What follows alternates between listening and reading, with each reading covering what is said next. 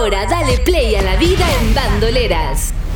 Un podcast donde encontrarás el impulso que necesitas para vivir una vida activa, entretenida, plena y saludable.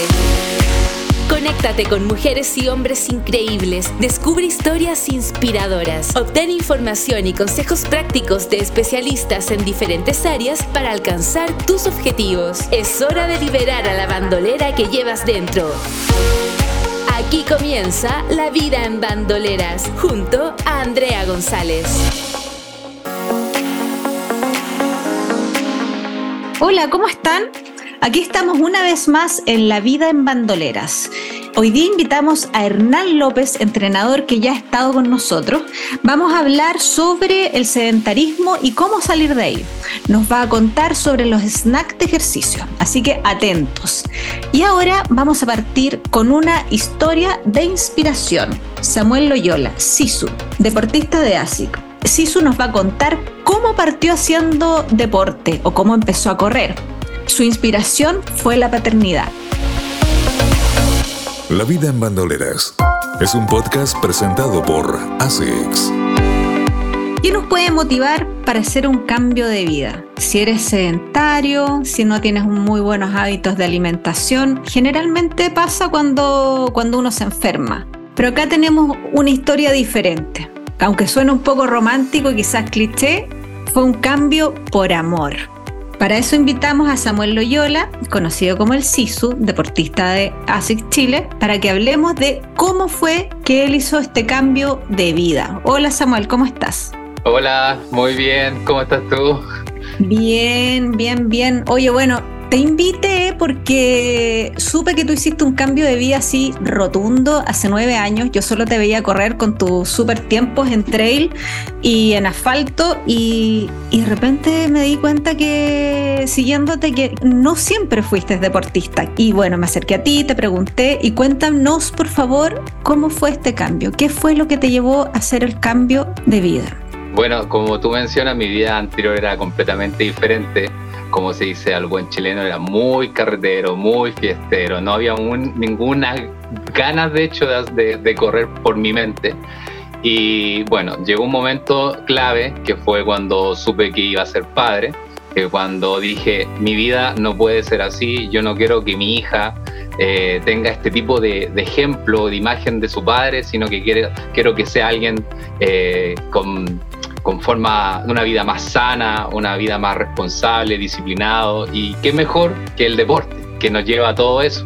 Entonces, claro, como tú mencionas, hace casi nueve años tomé la decisión de hacer deporte cambió mi vida completamente y fue completamente para mejor, eh, completamente feliz, completamente alegre, completamente eh, más maduro, extrañamente madure mucho más y eso me ha hecho ser un gran deportista, como la ve, un gran padre. Definitivamente fue por amor, cuando supiste que ibas a ser papá. Amor rotundo sobre mi hija y eso ha hecho que ella ha visto eh, todo mi proceso como deportista y es súper emocionante porque eh, ella se siente orgullosa de mí, ella siempre me dice, papá, qué, rico que corriste, qué rico que trajiste una nueva medalla, o, ve las fotos, y ya hace dos años atrás, ella ya me pidió correr conmigo. Entonces ella también ya ha corrido conmigo, ya ha ido a algunos eventos y con sus ocho añitos ya ha llegado hasta tres kilómetros sin detenerse. Así que también muy orgulloso por ella. Absolutamente lograste hacer un cambio de vida y, para todos en la familia, es decir,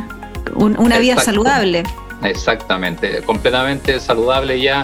De hecho, todo vicio que pude haber tenido en mi vida pasada ya quedó completamente borrado, hasta yo me sorprendo.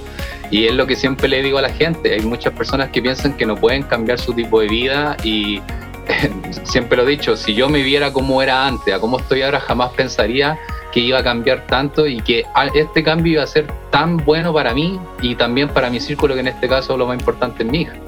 Oye, y así como en, lo personal, ¿cómo fue el cambio? porque de pasar a trasnochar, a ser carretero, a ser sedentario, ¿cómo fuiste incorporando el deporte en tu vida? Bueno, lo del deporte, como siempre hemos mencionado, es un proceso muy lento. Obviamente, para poder eh, tratar de, ir mejorando, de, de, ir haciendo diferentes distancias, es un proceso muy lento. Sobre todo, claro, una persona que que se dedicaba más a trasnochar en las noches o, compartir con los amigos, eh, había que crear un hábito desde cero. Y ese hábito comienza netamente conociendo su cuerpo, saber a lo que podía resistir, a distancias que iba viendo primero de entrenamiento. Comencé primero con 5 kilómetros, que casi muero, me acuerdo la primera vez que corrí los 5 kilómetros.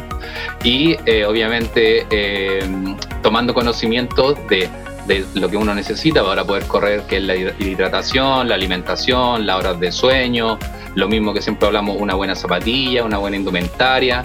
Y eso fue un proceso lento, muy tranquilo, avanzando de años, vamos, de, como mencioné, son nueve años y eh, creo que en mi mejor momento como deportista ha sido ahora, que estoy como ya con full disciplina, full entrenamiento, pero un proceso muy lento, entonces tenía que saber que tenía que ir lento y a la vez ir dejando cosas de lado, como siempre digo, hay personas que no te suman, que también tienes que eliminarlas de tu vida, que son esos amigos carreteros que tú veis una vez y después cuando uno dice que ya eh, está en otro tipo de vida, ya no, no quieren estar contigo, esa gente también hay que eliminarla, los malos comentarios también, que hay muchas personas que tampoco creen en ti, muchas veces me dijeron, ¿qué vas a tú andar corriendo y vas a dejar, por así decirlo, la fiesta? Fue así, lo hice y aquí estoy como un gran deportista porque me siento un gran deportista, la verdad, porque he avanzado demasiado. Ahora les puedes decir, toma. porque de verdad eres súper buen deportista. Y no solo asfalto, también trail. Exactamente, estoy enamorado de ambas disciplinas, la verdad, me gusta mucho la calle, me gusta mucho el cerro y eh, no puedo dejar una, de la, una a otra, la verdad tengo en mi mente ya una una lista de desafíos que quiero hacer y en ambos lo he ido desarrollando de forma eh, lenta y forma responsable. También como te había mencionado antes, mi novia fue clave en esto también, si hablamos de amor también, ella fue súper clave en todo esto, fue la persona que me centró, que me dijo también, si tú quieres hacer algo eh, y quieres conseguir esos objetivos, sobre todo mi primera maratón, tú tienes que cambiar ciertas cosas también y ser más responsable. Y ahí fue cuando entré al modo su entrenamiento, disciplina full, así, entrenamiento seis, cinco veces a la semana y para poder llegar a esas metas, si no, no lo iba a poder conseguir. ¿En qué año decidiste correr tu primera maratón? Fue, fue, antes de la pandemia, lamentablemente, fue como antes de la pandemia y dije ya, el año fue el 2019, 18 si no me equivoco, 19 cuando estaba todo el caos, cuando se suspendieron todas las cosas, toda la carrera y lamentablemente estuvimos encerrados y luego volvió recién la maratón el, el año pasado, 2022.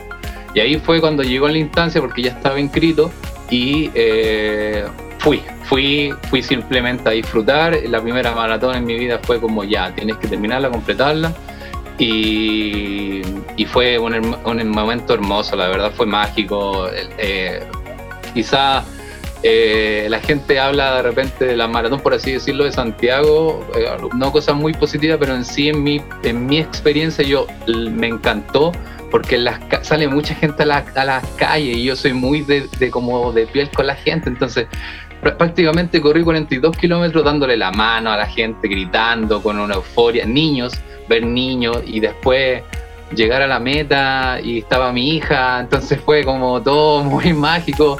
Y encima soy súper mamón, llorón, lloré mucho, entonces fue, fue espectacular. No salió como pensé en el año que quería, pero después se cambió y fue mucho mejor para mí, la verdad. ¿Y cuántas maratones ya has corrido? Llevo cuatro. Llevo la de Santiago, Viña del Mar, Mendoza y la de Curicó. Y en cada una he bajado mi tiempo. Déjale. Oye, y dime, ¿cada, ¿en cada maratón has sentido la misma emoción? ¿O la emoción de la primera no tiene comparación con las, con las que han venido? Personalmente la primera no ha tenido comparación con las demás. Lo que pasa es que en cada maratón se viven experiencias diferentes, la verdad, en el sentido en, en qué va, en qué uno va.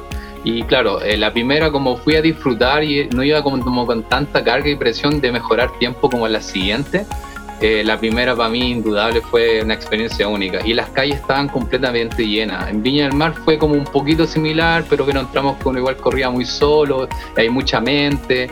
Después Mendoza era otro país, entonces también tampoco había como eh, mucha, la gente en las calles y como que también se notaba cuando era unos chilenos o, no era argentino.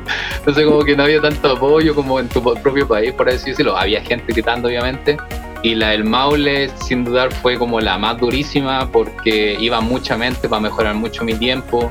tenía que bajar de 3.15 a 3.10 que quería bajar 5 minutos, terminé haciéndolo entre horas 6, entonces estaba muy feliz. Muy bien. Y, pero ahí también tuve que llegar como al centro Curicó y encontrar gente para poder apoyar porque corrimos como 30 kilómetros en pura parte de campo. Oye, ¿y las veces que has corrido maratón lo has hecho como en dupla con tu novia? ¿Te ha acompañado o no necesariamente? Porque aquí eh, todo es deporte, ya la niña ya también se sumó, es como una familia deportista. Sí, no, con mi novia vamos a todos los eventos, la verdad, como te menciono, es mi partner, mi, mi, mi, sombrita al ladito, como que dicen que está al ladito. Es una persona que está eh, ha sido súper clave, la verdad. No, se lo agradezco rotundamente a ella todo el cambio y evoluciona mucho. Y claro, cuando voy como maratones, eh, lamentablemente ella todavía no puede correr largas distancias por lo que te mencioné con ella con su cáncer, que ya es como conocido, que ella lo dio a conocer a todos y eso le crea un malestar, entonces no puede correr tantas largas distancias. Pero siempre cuando corrió una maratón, ella siempre ha estado los últimos 4, 5 kilómetros esperándome para poder llegar a la meta con ella y son los momentos más duros donde uno más necesita apoyo porque el cuerpo ya no da, simplemente es puramente y corazón.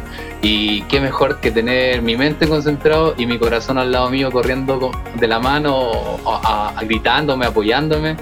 Eh, eh, es único tener una persona así al lado de uno, una persona que te ama, que te admira, eh, es increíble, la verdad. Entonces, eh, no corre la distancia completa conmigo, pero si ella va del momento uno que salgo a, a, correr, siempre está al lado mío.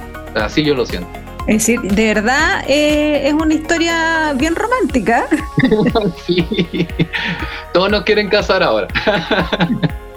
Todos los quieren casar. Bueno, el papel no sé si, si es lo más importante.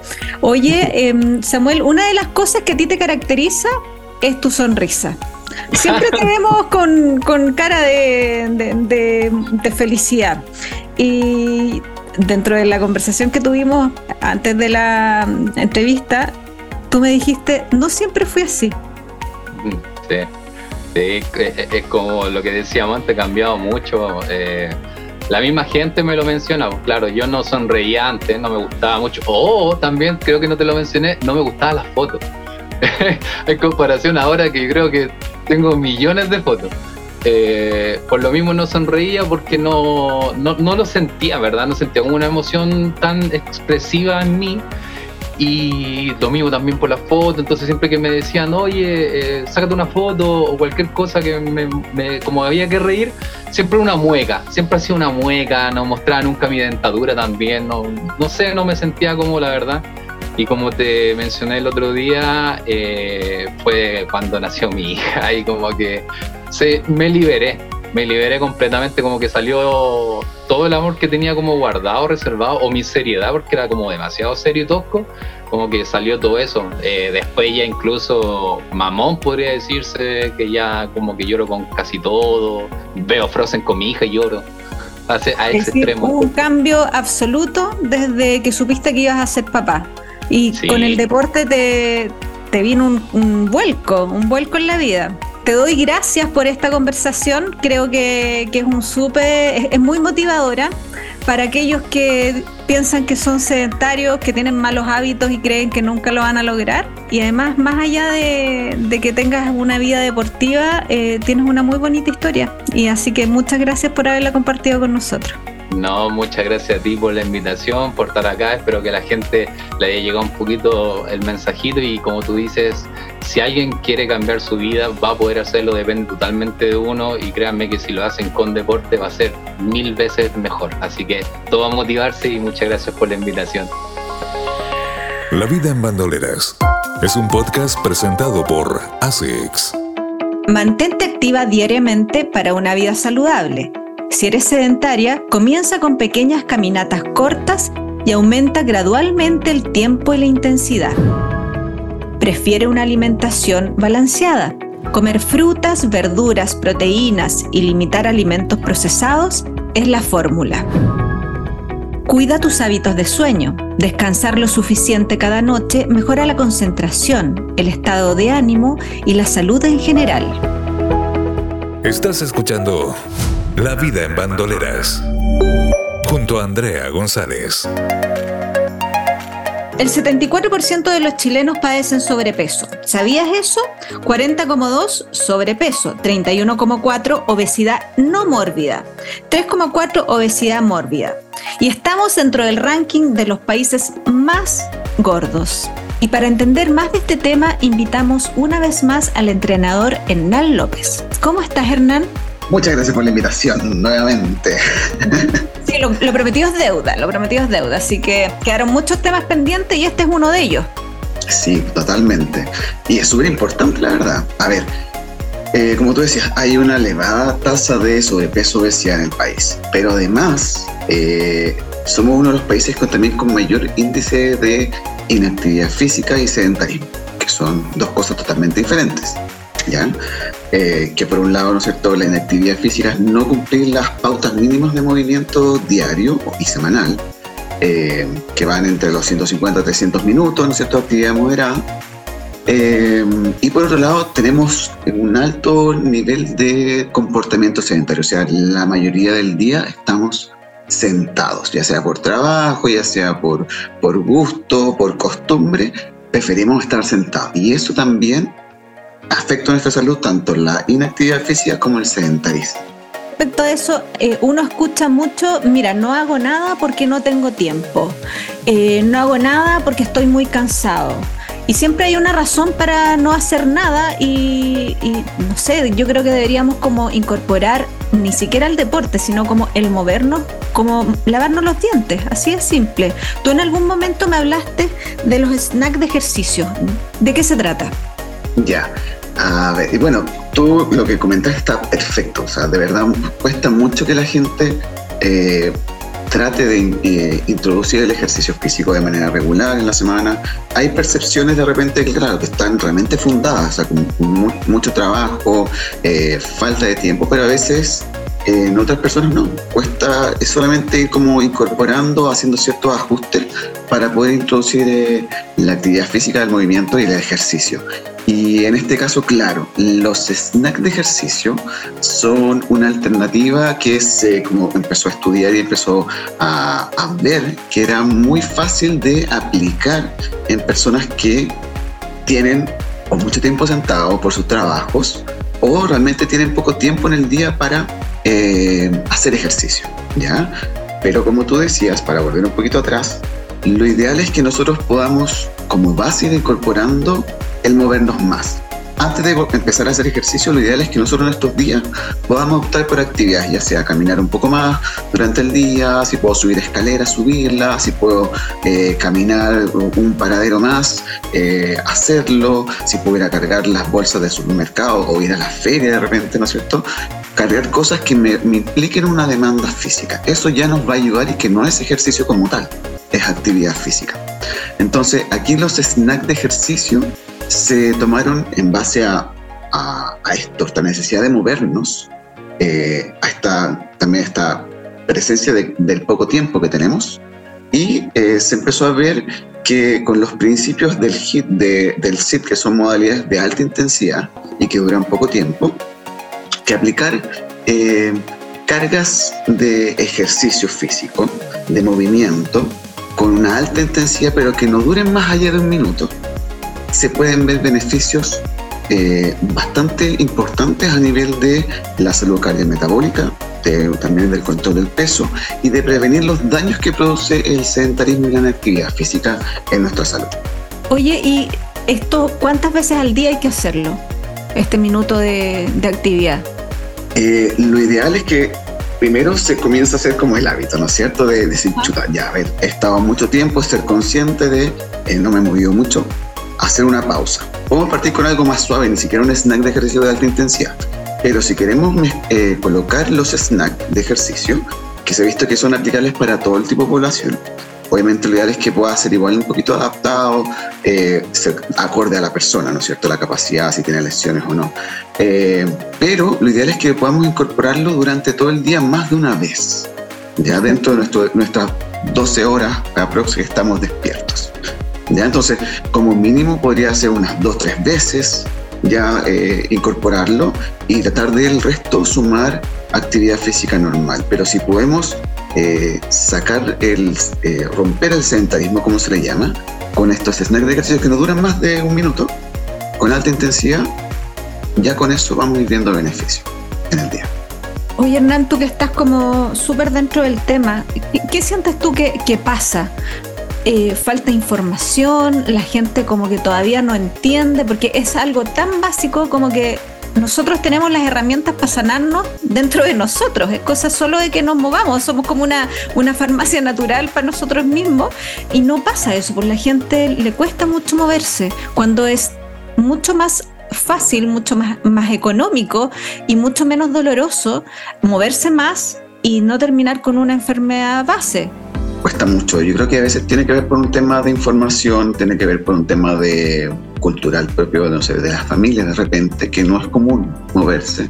Eh, o que lo ven muy lejano eh, para aplicar ellos en su vida, o se van, claro, al extremo, decir, chuta, no, tengo que eh, ir al gimnasio, si tengo que empezar a hacer ejercicio, ir al gimnasio, tengo que salir a correr, pero son cosas que son demasiado grandes, en vez de ir adaptando cosas como que sean aplicables paso a paso y que en un futuro tal vez permitan a una persona ir a un gimnasio o correr unos 5K o 10K, pero claro, el hecho de muchas veces de las personas de eh, imaginarse tener que hacer algo y lo extrapolan algo tan de repente inalcanzables para ellos también suele ser eh, algo que los limita. Pero en este caso, los snacks de ejercicio, que por ejemplo puede ser un minuto de subir y bajar la escalera rápido o un poquito menos, puede ser 30 segundos, puede ser pararse y sentarse de la silla durante 30, 30 segundos eh, o un minuto, dependiendo de la capacidad de la persona. Si la persona no tiene alguna lesión en las rodillas o en los tobillos, puede ser un trote en el puesto de un poquito más rápido, ¿no es cierto?